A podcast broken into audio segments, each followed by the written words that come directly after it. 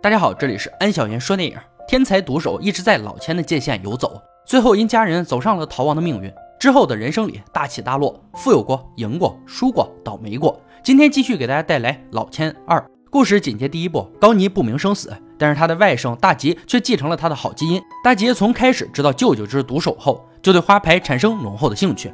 这小子天赋异禀，自学成才，从小就展现出做毒手的天赋。长大后更是练就一手好牌技。在小镇逢赌必赢。这天，他和光哲赌钱时，遇见了光哲的妹妹，她叫光慧，长相甜美，性格泼辣。大吉只看她一眼，就把孩子的名字都想好了。他要追求光慧。光慧一声非礼后尖叫，光哲四十五码的大脚踹在了大吉的脸上。大吉的爷爷也是个赌徒，他在幽灵的赌场欠了钱，被暴揍一顿，还要求他拍下裸照作为还钱的筹码。如果不还钱，他将晚节不保。大吉赶来，一棍子打晕了看守。正要离开的时候，幽灵从厕所出来。他拿出随身带的刀，和大吉发生了肢体冲突。抢夺间，刀插在了幽灵肚子上，鲜血直流。伤人后，大吉的奶奶就把仅剩的钱给了大吉跑路。临走时，他找到光慧，认真的表达了爱意，日后若有出头之日，定来迎娶这个可爱的女孩。随后来到首尔，投靠在赌场工作的表哥查理，租了一间简陋的房子暂时住下。第二天，来到表哥上班的地方帮忙挪车，在这里他见到了高章。大吉不止牌技好，还会察言观色。他给高章做了一碗可口的面。毛遂自荐，想在这里上班。高张看他机灵，将他留下。当表哥带着他来到赌场的时候，大吉震惊了。这里和家里的小赌场天差地别，这么大规模的赌场不赚钱才怪。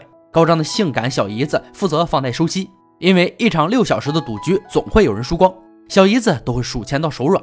老徐是这里的赌手，架子很大，谁都不放在眼里。开始，大吉只是这里的服务员，他长得帅气又聪明，会来事，很受赌客们欢迎。一天，赌场里来了一位有钱的客人。但是老徐的身体欠佳，在家休息。大吉临危受命，顶替了老徐的位置。这一决定是高张做的最明智的事。大吉凭借高超的花牌技术，为高张大赢特赢。一战之后，得到了高张的重用，在这里地位已经远超之前带他的表哥。出租房换成了豪宅，离家时的破摩托车换成了豪车，并且结识了智妍。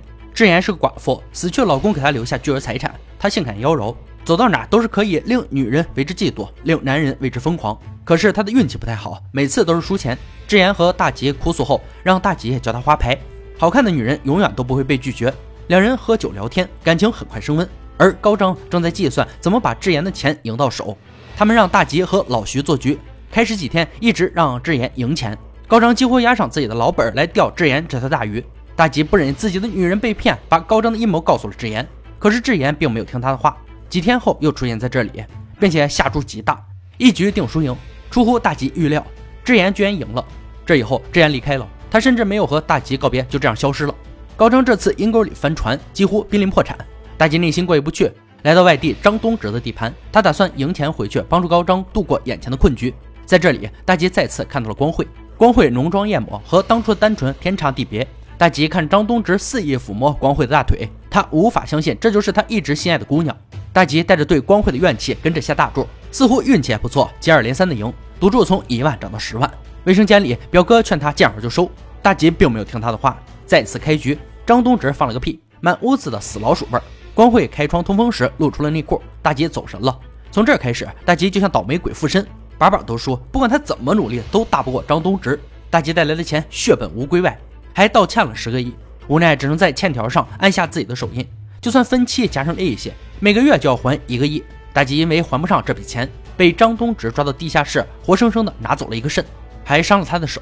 一个赌徒的手被伤了，就等于砸了他的饭碗。你以为这就没事了吗？一颗肾加上大吉的房子，只能顶去两个月的债务。大吉被关在这里一周才被放出去。他出来后正好看到高章被抓，大吉无处可去，身无分文，又被伤了身体，吃着别人剩下的泡菜都觉得是人间美味。这时候光慧找到了他，请他吃了一顿饱饭。还给了他一包钱。光慧坦诚地告诉大吉，这就是卖了你分的那份钱。其实高章在输钱后，很快就查到大吉和智妍来往密切，认为是大吉和智妍联合耍了他。高章找到张东植合伙，把大吉引入局，而帮助张东植换牌的就是表哥。大吉才知道，背后捅刀子人却是自己最信任的人。女人、老板、哥哥，他们的心到底是什么颜色？大吉清楚自己现在的处境，没有马上去报仇，他带着光慧给的钱离开了。大吉看着光辉，在心里有个坚定的信念：余生这条命属于光辉。身心受到重创的大吉，并没有远离赌博，在一个小赌场里出千再次被抓，但有一个人利用自身的牌技替他解了围。这个人就是消失多年的大板牙。多年未见，两人并没有认出彼此。大吉恳求大板牙教他新的牌技，被拒绝，他就厚着脸皮赖在大板牙家里不肯走，像一块狗皮膏药似的紧紧粘着大板牙。被大吉纠缠的心烦意乱，只好收下他。大板牙教了大吉很多心理战术，从眼睛和表情分析对方的牌大小等。此后，两人更是经常出入大小赌场，逢赌必赢，日子过得愉快且平静。但是一个人的出现唤醒了大吉心里的恨，他的表哥查理。当大吉看到表哥狼狈不堪、形同丧家之犬时，还是没有太过为难他。表哥告诉他，智妍根本就不是什么寡妇，她就是一个职业牵手，接近大吉就是为了和老徐一起设计拿走高张的钱。而当时大吉和高张一直以为智妍才是猎物，没想到他们才是主菜。事成之后，大吉却成了给他们背锅的人。社会险恶，大吉再一次感受到人心的黑暗。表哥还告诉他，光辉因为救他被张东直卖了。大吉打电话告诉师傅，找到了地下赌场冤家路窄，这里的老板正是大吉多年前捅伤的幽灵。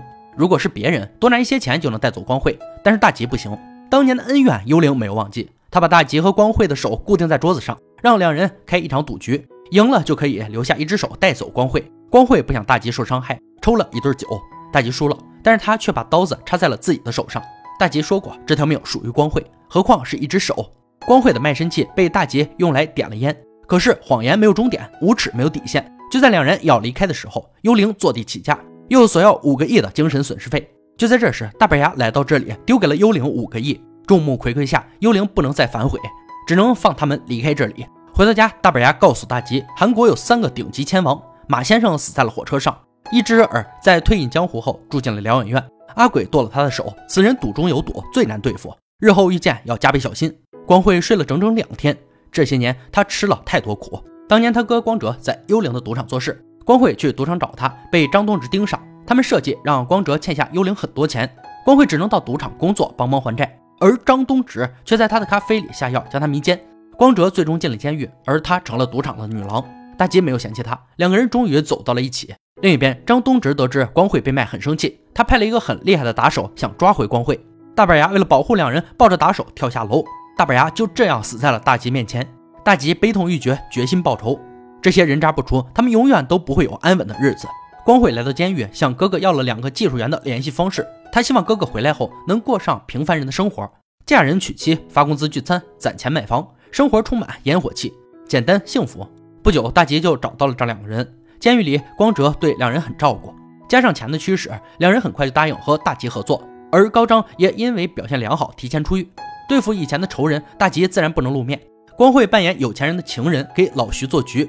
自从害了高张以后，老徐就和高张的小姨子结了婚，小姨子已经怀孕七个月。很快，老徐就输光了所有钱，还欠了光会二十五个亿。当两人欠钱想赖账的时候，光会叫来了高章。两人知道一切都完了，大吉又找到智妍，但并不是要和她旧情复燃。这个女人外表妖艳，内心的狠毒大吉早就见识过了。大吉要利用智妍的美拉张东植入局，但是张东植已经听说老徐被榨干的事，他很谨慎，不愿意和智妍合作，对她的美色更是无动于衷。出门前，智妍拉住了他的腰带，大骂他是太监。令张东直想不到的是，智妍在他的腰带上安装了追踪器，大吉很快就找到他藏钱的仓库，他的钱大吉拿走了一半，然后通知了媒体。张东直因大金额行贿，稽查部门被通缉。大吉给了智妍他应得的钱，准备带着光慧退出赌局。但是大吉忽略了女人的嫉妒心。智妍受不了曾经爱过自己的男人属于别的女人，他将大吉等人的行踪通知了张东直。得到这一重要消息，他没有尽快跑路，而是绑架了大吉的两个技术员，索要回自己的钱。无奈大吉只好带着钱来到了约定地点，一手交人，一手交钱。而大吉确定两个人安全后，一把火烧了装钱的箱子。等张东直将火扑灭的时候，才发现钱全都是假的。气急败坏的他开车围堵大吉等人，在高速公路上演了一场追车大戏。就当大吉几人以为成功甩掉他的时候，张东直从另一条岔路杀出来，撞向大吉的车。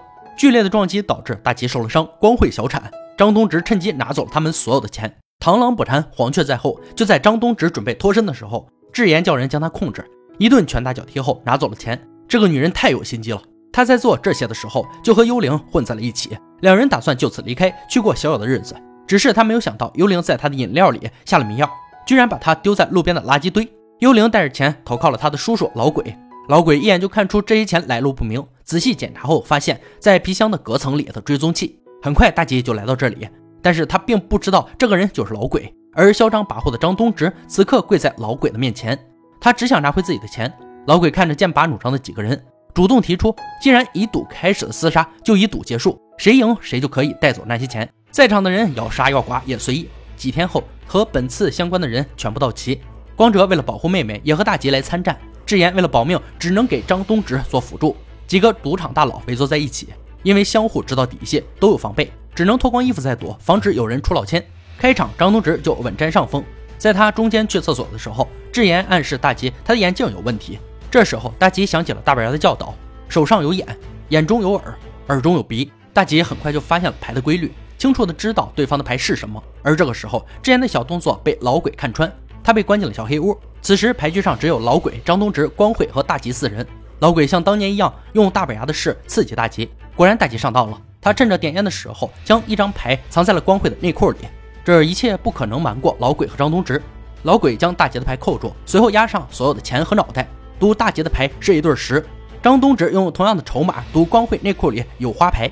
这一幕与当年如此相似，但老鬼打开牌的时候只有一个十。如果说第一次是大意，那么第二次绝对是愚蠢到家。